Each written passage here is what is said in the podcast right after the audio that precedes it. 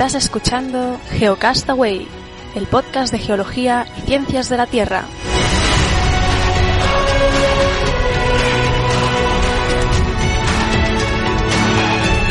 Saludos, genófragos del mundo. Bienvenidos a Geocast semanal. Eh, estamos en nuevo año 2016, así que feliz año nuevo a todos. Es nuestro primer programa del año. Hoy es 14, creo que era, 14 de enero de 2016. Eh, hola, Vicente, ¿qué tal? Feliz año. Hola, ¿qué tal? Pues nada, muy bien, aquí otro año más y a seguir comentando noticias de ciencia y geología. Muy bien, a ver qué nos depara este año. De hecho, voy a empezar yo y hace regreses, como sabes, estuve por, por Tarrasa, eh, por allí unos días para pasar las Navidades, como el turrón, y al venir de vuelta aquí a El Salvador, me recibe mi volcán favorito, eh, pues con una, eh, ¿qué, ¿cómo lo diríamos? con una erupción prácticamente, a ver si puedo compartir. Grabé un vídeo y Aquí está. Eh, el volcán, os recuerdo para los que no estéis viendo en el canal de YouTube, eh, como siempre emitiendo en YouTube. Eh, aquí lo veis. Voy a hacer pausa los que están en YouTube. y volcán Chaparrastique, a unos 11 kilómetros al norte de mi casa. ¿Y, ¿Y eso es desde tu casa? Esto que se ve es desde la, del colegio de mi hija, que está a un kilómetro de mi casa sobre la carretera litoral, y eh, no ha sido una erupción tan fuerte como la del 29 de diciembre del 2013, que aquella sí fue eh, bastante importante, eh, hasta una columna de humo y cenizas, creo que, no recuerdo si a los 25 kilómetros llegó, bueno, una pasada. Y esta ha sido algo menor, pero suficiente como para afectar a los, pues a los habitantes, sobre todo de, del flanco oeste, suroeste. En el vídeo, para eh, el vídeo que, que, estoy compartiendo aquí está en YouTube. Eh, los que sigáis el canal de YouTube, pues ya lo habéis recibido. Menciono que, bueno, las, los vientos predominantes en esta zona son hacia el suroeste, oeste y, bueno, en ese sentido, eh, mi casa se encuentra al sur, así que no se ha visto eh, afectada. Un poco de ceniza ha caído, muy, muy poco, la verdad, en la zona de mi casa, pero como digo, en el flanco oeste sí que, sí que ha caído bastante ceniza. Hoy, hoy 14, hace dos días de esta erupción, eh, pues no sigue habiendo emisión sobre todo de gas, ya no tanto de ceniza, y el volcán se ve un poco más calmado. Eh, los, el RSAM, que es uno de los datos que indican el, un poco si está en aumento la, la, el comportamiento del volcán, es como una microsismicidad RSAM, estaba en unos 1500 el día este de la erupción, cuando normal, lo normal dice el Ministerio de Medio Ambiente que son unos 50, unas 50 unidades. Mm, llegó a 1400 el día de la erupción, hoy es 14, o sea que estoy hablando del día 12, y hoy he oído que está en unos 500, o sea que sí ha, rebajado. En cualquier caso es un volcán obviamente activo y bueno, que lleva ya unas, unos 18 episodios de mayor o menor intensidad, pero 18 episodios eh, desde que el 2013 hubo la, el mayor ¿no? episodio en el tiempo reciente. Así que bueno, eh, una noticia geológica que me atañe bastante directamente, ¿no? Por, por estar afectado. Así que bueno, es un vídeo de un minuto, si queréis verlo en YouTube, los que no lo hayáis visto, pues, eh, pues ahí, ahí, está. Y pues nada, esa es mi primera noticia en el que soy yo el protagonista prácticamente. Pues yo luego tengo una sobre volcanes que creo que vendrá bien, pero la tengo para la segunda parte. Voy a empezar con nuestros amigos de la NASA, Voy a empezar hablando de que ayer, precisamente, el 13 de enero, ¿de acuerdo? Han batido un récord, han batido el récord de, de la sonda lanzada por el hombre que ha llegado más lejos que funciona con energía solar. ¿Qué quiere decir esto? La sonda Juno, que está en misión a Júpiter, eh, está conseguido llegar a 793 millones de kilómetros desde, de distancia desde el Sol, es decir, unas 5,3 unidades astronómicas, 5,3 veces la distancia media entre la Tierra y el Sol, y sigue funcionando con paneles solares. El anterior récord estaba en 792, es decir, un millón de kilómetros menos de la, de la sonda Rosetta de la, Agencia eh, Espacial Europea en octubre del 2012. ¿no? Eh, también traigo esto aquí, voy a compartir ahí un pequeño aquí, la voy a poner primero y un pequeño gráfico. Eh, ¿Es esa que se despliega como un uh, caídas? ¿Es esa? No, no, no, es esa. no, no, no es como un paracaídas, no es como la del viento solar que funciona así, no. Ahora luego enseñaré los... Vale, vale. Sí, tiene otros, otros paneles.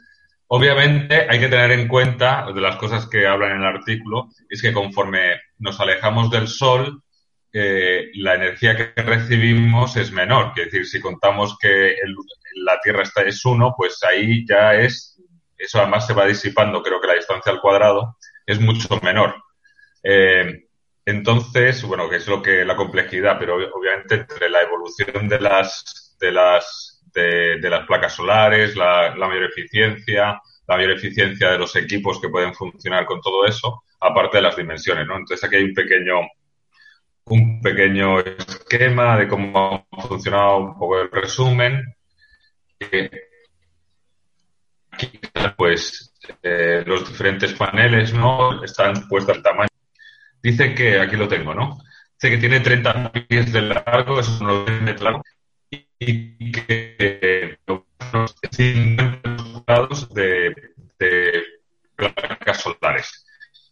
Lo que lo que da 400, ¿no? Pero que a esa distancia del Sol dice que es increíble, ¿no? Con lo cual, eh, eh, que está muy bien. Esto porque nuestros amigos de la NASA, en la siguiente página, aquí hay un para descargar, eh, os voy a enseñar, han, han, generado, digamos, los cálculos sobre el problema que habría que resolver, ¿no? Vemos aquí eh, cómo calcular la energía que utiliza el porcentaje de, eficiencia que tiene en función, de la, energía que recibe, porque se va disipando, eh, para, para esta sonda. Entonces vemos que pone Tierra, la órbita de Marte, Ceres, el récord de distancia y Júpiter, ¿no? Cuando llegue. Eh, bueno, aquí está un poco eh, lo que está, el porcentaje que calcular. También es bueno para los profesores y todo eso que lo sepan, que está la versión del alumno y la del profesor, que viene todo esto resuelto, así que no se preocupen.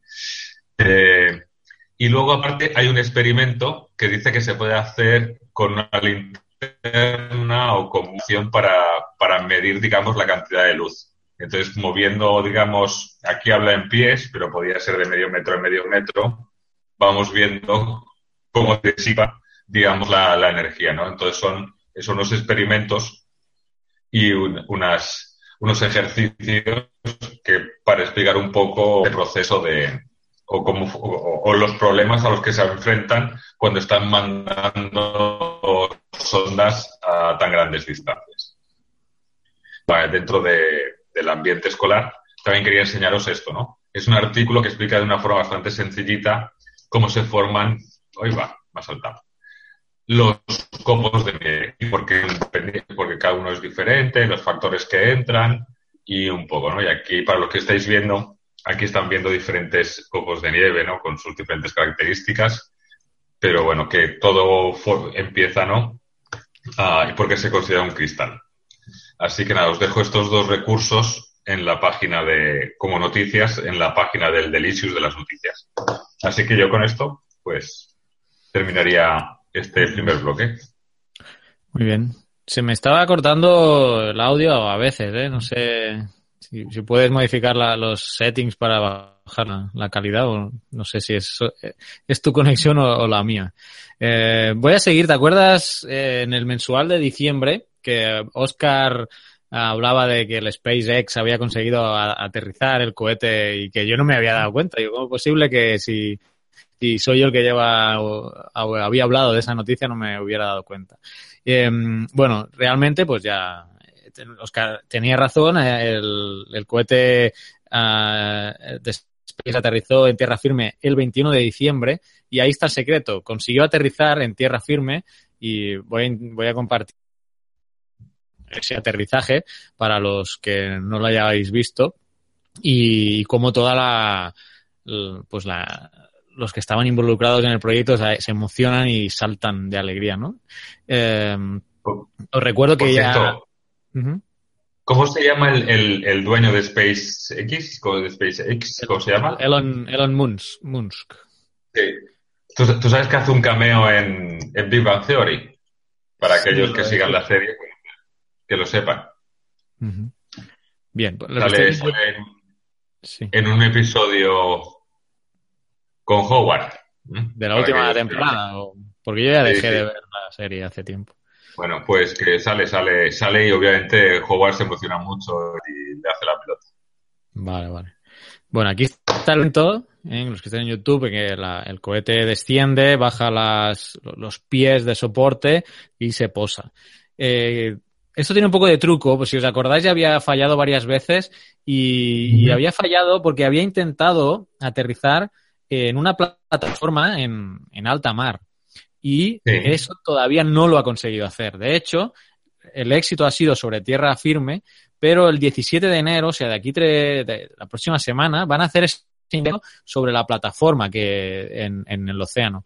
Em, eso requiere o tiene varias ventajas. Por un lado, que el cohete para aterrizar en tierra firme tiene que usar a veces mayor trayectoria y gastar más, más combustible, mientras que si está en, en el océano puede hacer una trayectoria ah, menor. Y la otra se ve, por lo que he leído, que es todo el tema de permisos que se necesitan, porque, bueno, en aguas internacionales parece ser que no hay tantos eh, permisos como aterrizar en, en tierra de, de algún país en, en concreto, ¿no?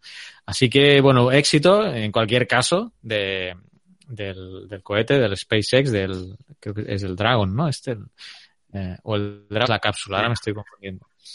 Eh, en cualquier caso, éxito decía de, de la compañía SpaceX que, bueno, que ahora tiene que repetir, claro, para, para ver que este éxito pues no sea flor de, un día y, en cualquier caso pues si esto funciona se van a, reducir mucho los costes de, enviar eh, material por ejemplo a la estación eh, espacial internacional ¿eh? así que estaremos pendientes como digo este 17 de enero mm, va, va a haber ese intento de, de descenso del, del cohete sobre una plataforma en, en, el océano que ya es la que había fallado anteriormente.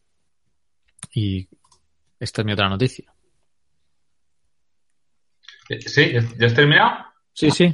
sí. Ah, pues continúo yo. Te voy a preguntar. a ver si no se corta tanto como antes. A ver.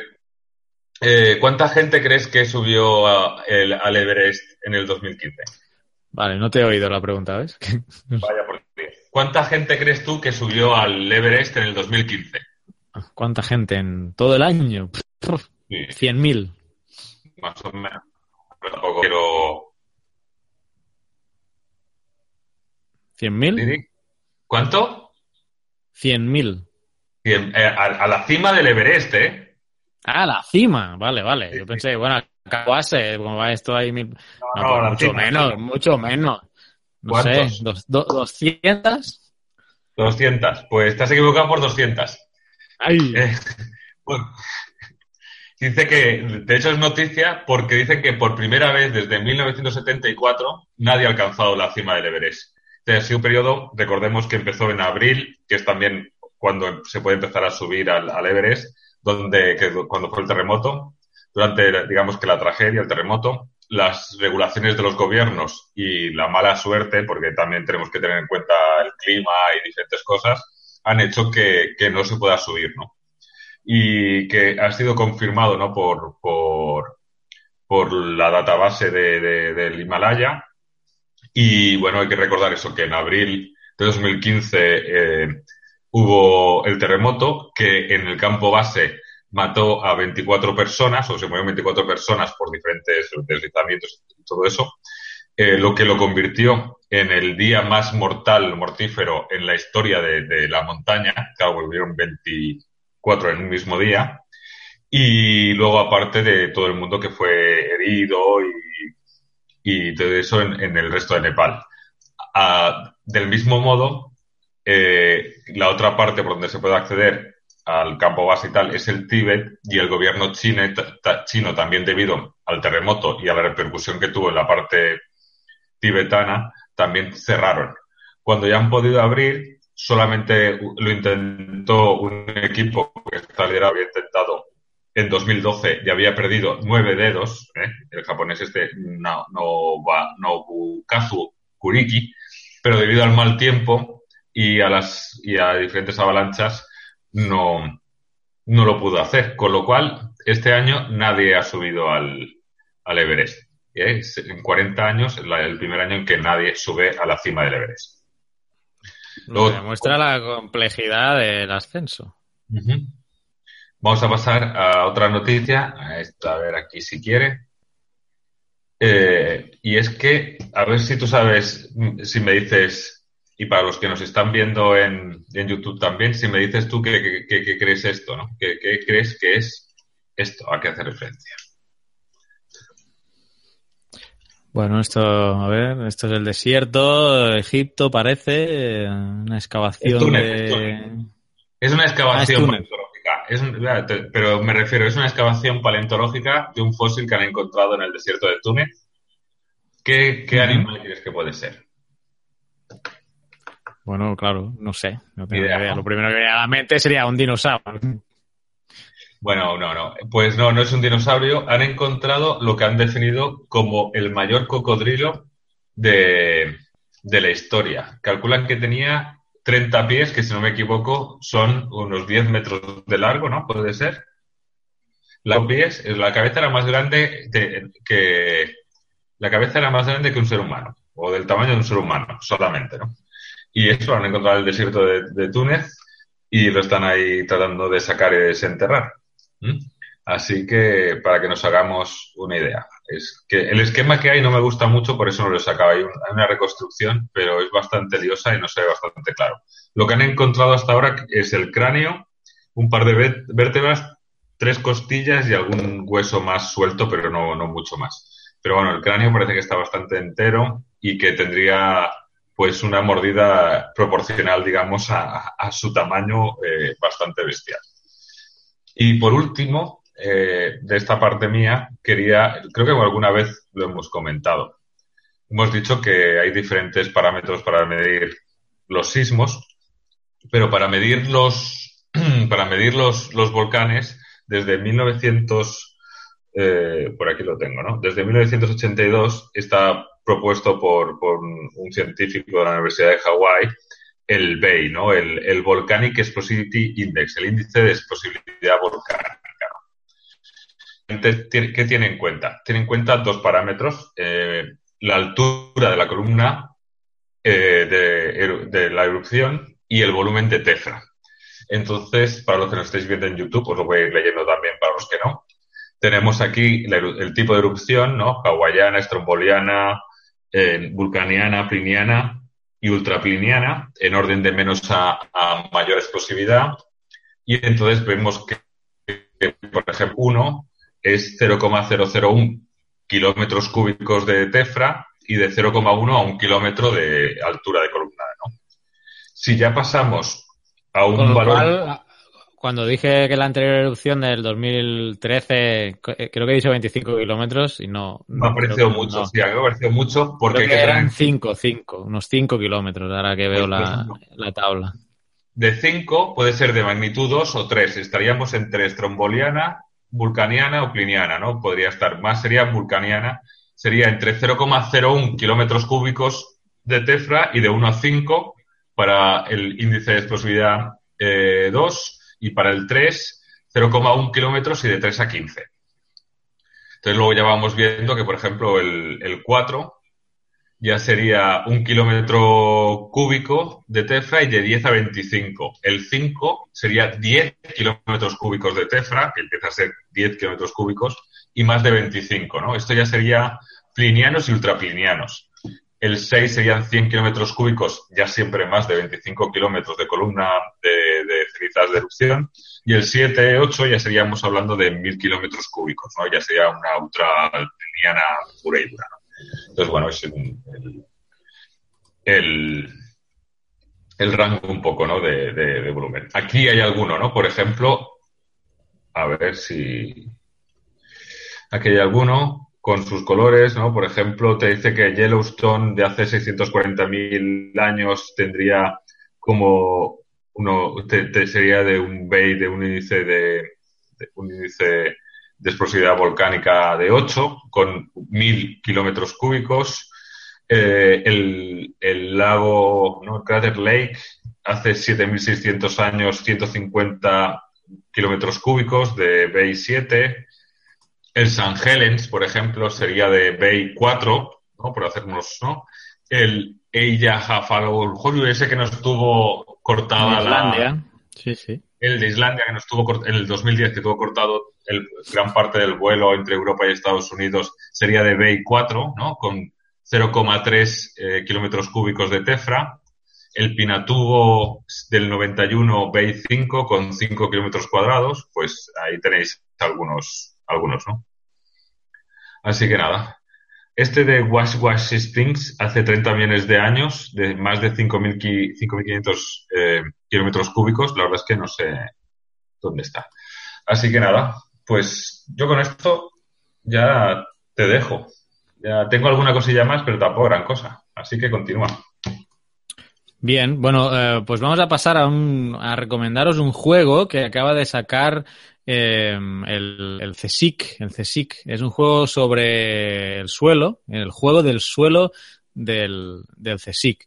Y consiste en un, es como una oca, es como un juego, un juego de la oca, y os lo podéis descargar de, la página web. Lo he encontrado en la página de iambiente, iambiente.es, pero bueno, supongo que en la página de, del CSIC debe estar. Os descargáis unos PDFs, los que estéis en YouTube estáis viendo un poco la, de qué va el juego. La, podéis descargar el PDF el tablero, que como veis es el juego de la OCA prácticamente pero cambian pues una serie de los dibujos y las cosas que se hacen. También va acompañado de unas tarjetas y los participantes tienen que, que responder algunas de las, de las preguntas, por ejemplo, dependiendo de la casilla que caiga. Si caes en la casilla 7, por ejemplo, eh, pues te pregunta, ¿qué es la edafología? Y hay tres opciones. La ciencia que investiga el suelo, la ciencia que estudia la formación de la tierra, la ciencia que interpreta los, eh, los pozos del café, dice. Entonces tienes dos opciones, por eso hay dos preguntas. Si fallas la primera, tienes opción de otra segunda pregunta y eh, pues avanzas o retroceses en, función de lo que de lo que salga en los dados, ¿eh? como, como en la OCA.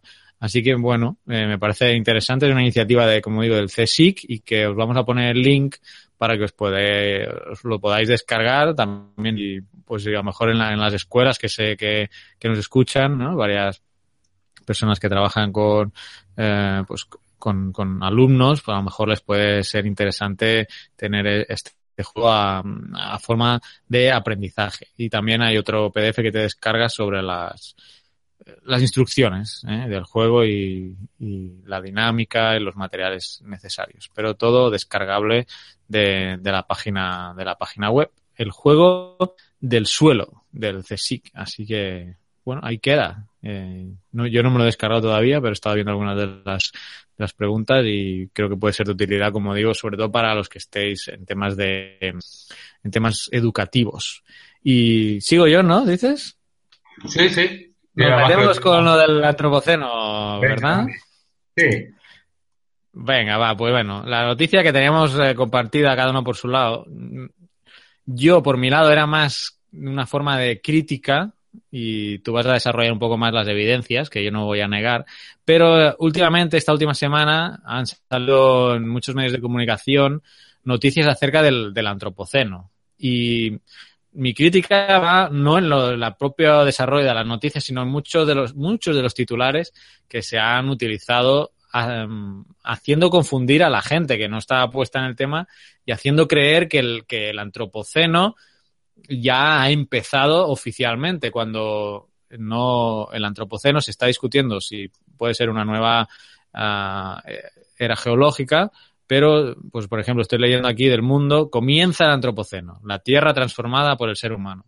o páginas en inglés también, ¿eh? que dicen Welcome to the Anthropocene. Geologists say we've entered a brand new epoch. Los geólogos dicen, aquí es peor todavía, porque dice, los geólogos dicen que hemos entrado en una nueva época. Pero, pero, eh, bueno, oficialmente, y luego voy a entrar, después de que exponga las evidencias, eh, oficialmente no hay nada todavía. Cosa que probablemente este año se resuelva, sí, es cierto, pero oficialmente todavía no hay nada. Y que hay evidencias de que puedan uh, certificar o apoyar que se eh, instaure esta nueva época, pues existen, ¿no, Vicente? Eso sí es verdad. Eh, no, lo que... Un artículo, ¿no? De, evidencia o algo así. El artículo que he leído yo no, no habla, lo he visto también por encima, ¿eh? pero vamos, tampoco habla de tanto de, se titula además, bienvenidos al Antropoceno, ¿no?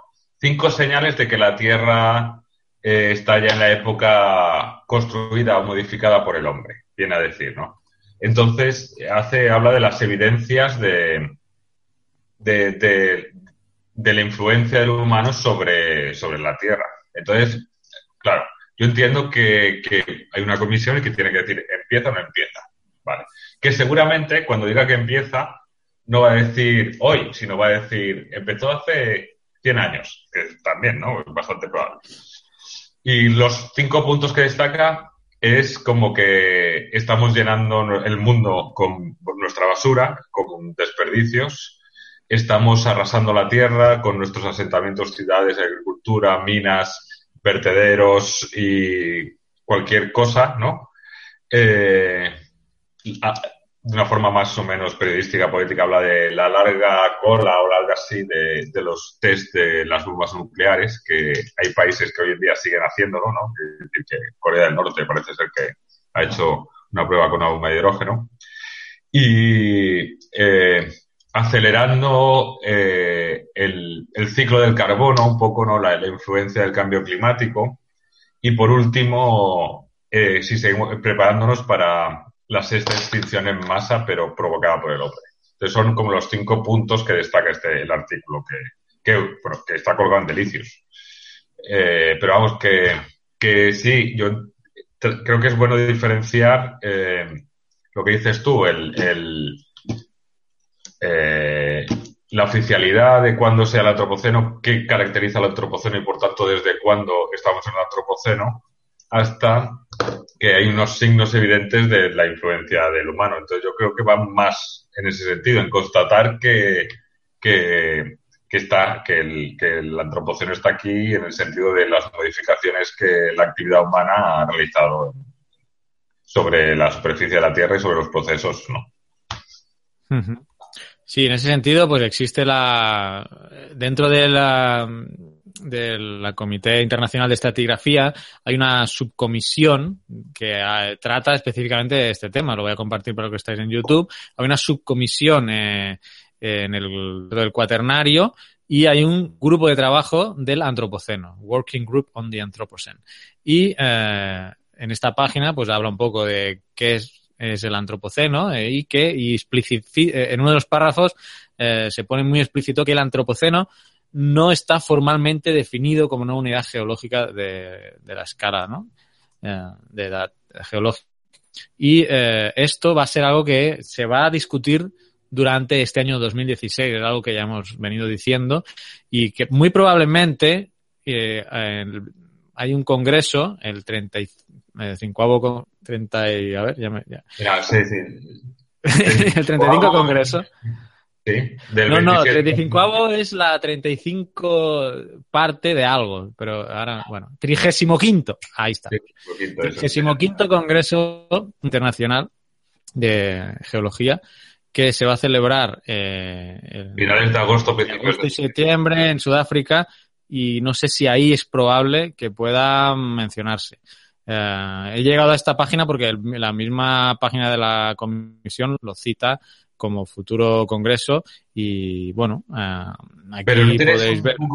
tú también las sensaciones como cuando nos quejamos de que la RAI, que de que hay cosas ya como del WhatsApp o cosas así que, que están acuñadas por el uso y que la RAI no las reconoce, le cuesta reconocerlas, que van un poco tarde los académicos, pues yo creo que aquí, yo creo que hay un poco de que, de que ya hay unos factores y unas cosas que están, vale, habrá que acabar de definirlo y que son ellos los que tendrán que delimitarlo exactamente, pero yo creo que, que en cierta forma está acuñado por el uso también, el, antropoceno está, está pero, pero ha sido porque yo creo que se ha hecho muy mediático. Y sí, que, también tiene un componente mediático, seguro, pero que la revolución industrial y, la y el desarrollo de la humanidad sí que marca un antes y un después en, la relación entre el hombre y, el medio, pero bueno. Bueno, yo, bueno, mi particular es en contra de acuñar este término como unidad geológica, eh, pero se nos acaba el tiempo. Yo creo que esto puede ser un buen debate porque veo que tenemos postura y no sé Oscar qué opina, pero para el mensual yo creo que podríamos plantearnos, eh, en mi caso, por qué no deberíamos adoptar el antropoceno como una nueva eh, unidad geológica. pero, yo, yo lo que sí que lo opinaría sería una unidad geológica de orden menor. Es decir, no lo tendría una. No sé si igual está dentro del Holoceno, es decir, que, no tiene por qué ser, puede ser un piso, no tiene por qué ser una edad, una sí, Sí, sí, claro, claro. Que eso, eh, eso también es lo que está en discusión. Eso, eso yo me parece más lógico, no ha habido igual un cambio que decir, no, claro, no tenemos un KT, no, no hay una gran extinción, no hay una apertura de un océano que hace un cambio. Bueno, pues hoy por hoy igual se puede considerar dentro de un de una unidad de orden menor, digamos. Eso me parecería también lógico, ¿no? Hasta cierto punto.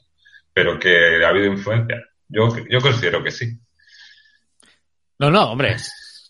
Influencia es, es, es obvio. Pero se nos acaba el tiempo. Como digo, yo creo que eh, va a ser bonito el debate para, para el mensual. Tenía una noticia más, pero lo dejaremos aquí. Em, espero que los problemas de audio mm, que yo he tenido al no escucharte en, cierta, en ciertas partes se hayan grabado. Eh, tú me has oído bien todo el tiempo, ¿no? Yo he oído casi, sí, sí, un par de veces, pero ha sido nada, poquito, muy poquito. Bueno, en cualquier caso, año nuevo, problemas técnicos viejos, o sea que esto, no lo vamos a, solucionar. Eh, pues nada, feliz año, lo dicho, genófragos del mundo, gracias por escucharnos y nosotros ya sabéis, volvemos con el semanal el, seguramente hacia el 21 de enero, la próxima semana. Vicen, gracias y, y nos vemos. Nos vemos, adiós. Adiós.